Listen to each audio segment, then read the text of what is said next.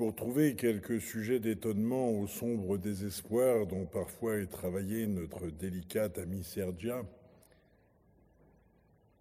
il faudrait être obtus comme un vieux centurion des légions panoniques au lourd maxillaire durillonné par trente ans de jugulaire et à l'étroit cerveau devenu de pierre ponce sous la desséchante étreinte du casque d'airain ne faisant plus qu'un avec son crâne.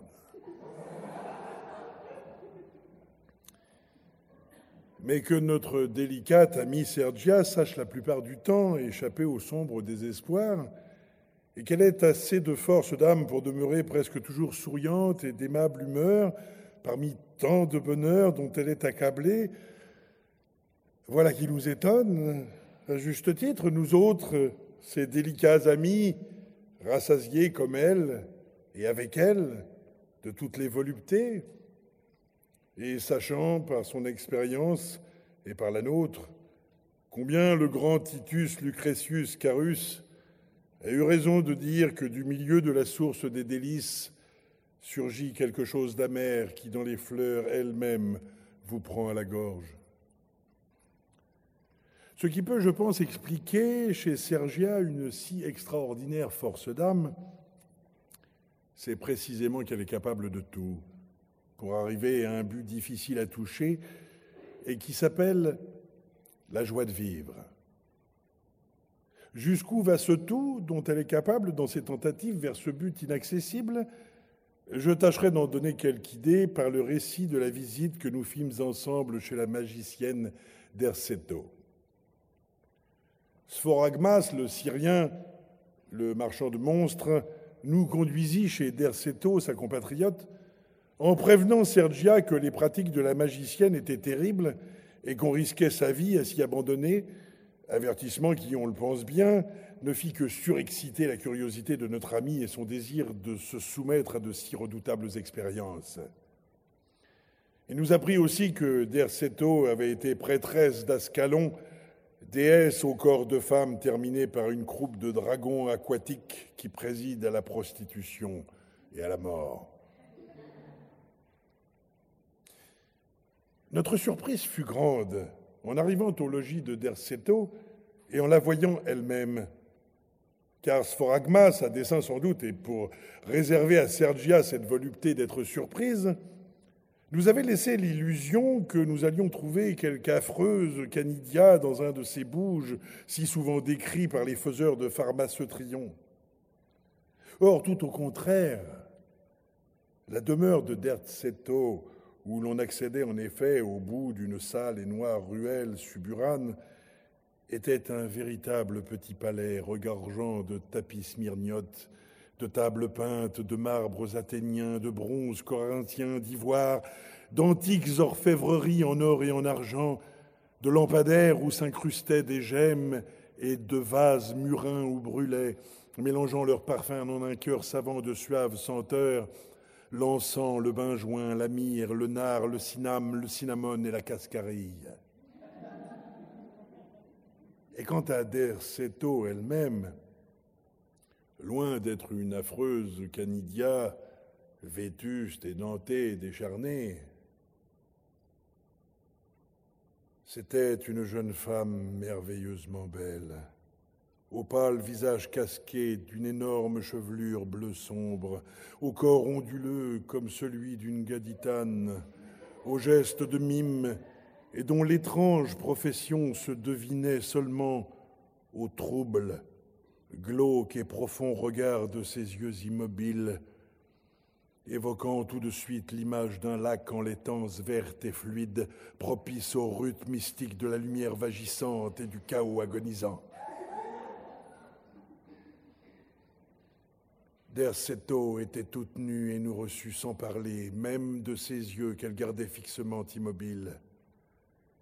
Ses mains seules ne restèrent point silencieuses. De la dextre, elle nous fit signe à Sphoragas et à moi de demeurer dans la pièce où elle nous avait accueillis, et de la sénestre, elle donna impérieusement à Sergia l'ordre de la suivre dans une chambre voisine, dont l'entrée se démasqua soudain une tenture s'étant ouverte sur un autre signe de ses deux pouces écartés. Cette chambre voisine où Sergia, suivie d'Erceto, était toute noire et paraissait d'une profondeur immense, car la clarté de deux lampes étrusques illuminant la pièce où nous nous tenions, Sphoragmas et moi, cette clarté pourtant extrêmement vive, n'arrivait pas à percer la noirceur de la chambre noire, où l'on eût dit que les rayons tremblants allaient se perdre et se dissoudre, y émoussant leurs plus ultimes pointes contre des murailles de ténèbres situées à l'infini. Un nouveau geste de Derceto nous jeta par terre, Sphoragmas et moi, écrasés comme sous de lourds coussins d'angoisse. Toute notre énergie bandée à redresser notre nuque pour conserver la face tournée vers le spectacle de la chambre noire, où maintenant Sergia se trouvait seule, brusquement dépouillée de tous ses vêtements et couchée sur un lit de viande saignante et pantelante. Autour de ce lit, courait et sautelait, tantôt sifflant ainsi qu'une vipère, tantôt vrombissant ainsi qu'un monstrueux scarabée, le sabot magique, en forme de cœur humain, mais d'un cœur de géant, tant il était gros et gonflé.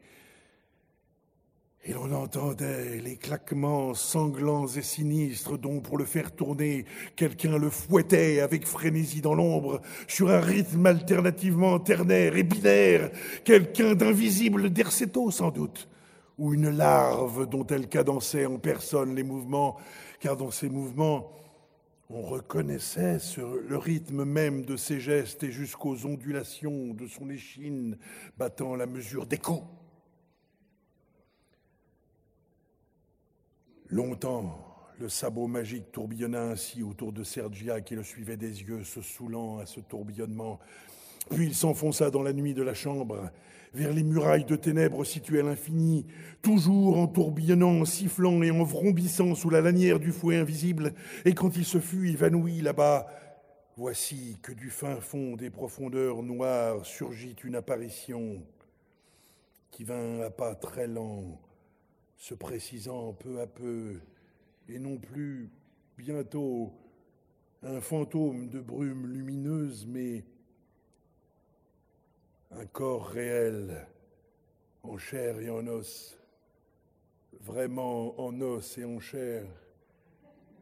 puisque c'était un mort à demi consumé par la putréfaction,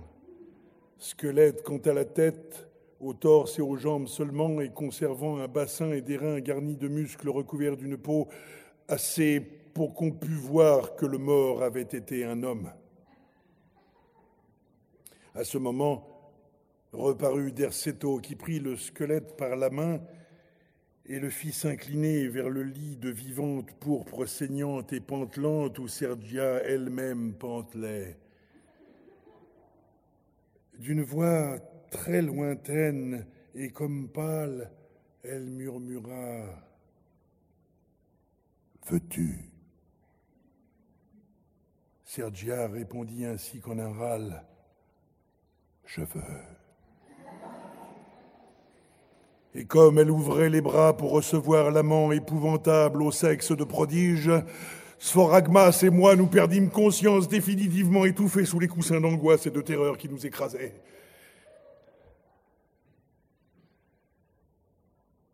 Quand nous revînmes à nous, nous étions dans le palais de Sergia, où elle-même nous avait fait rapporter en litière. Et notre délicate amie nous disait avec son plus délicieux sourire, je crois que je connais maintenant à peu près la joie de vivre.